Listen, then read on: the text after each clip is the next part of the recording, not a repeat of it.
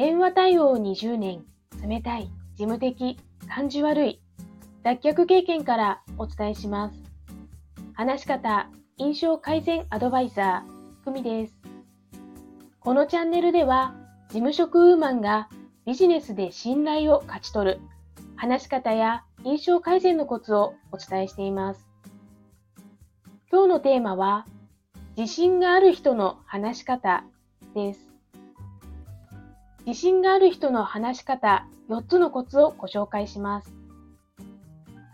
1、姿勢が良い。2、目線が前。会場の端から端まで一人一人に目線を送って言葉を伝えている。3、表情が豊か。4、動揺してもうまくかわすフレーズを持っている。特に最後の動揺してもうまくかわすフレーズを持っている。これはいろいろな人から盗んできました。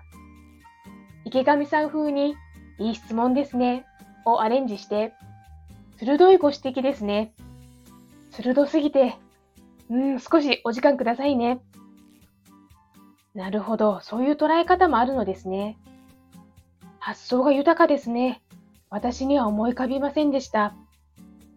いかがでしょうか？参考になれば嬉しいです。それではまた。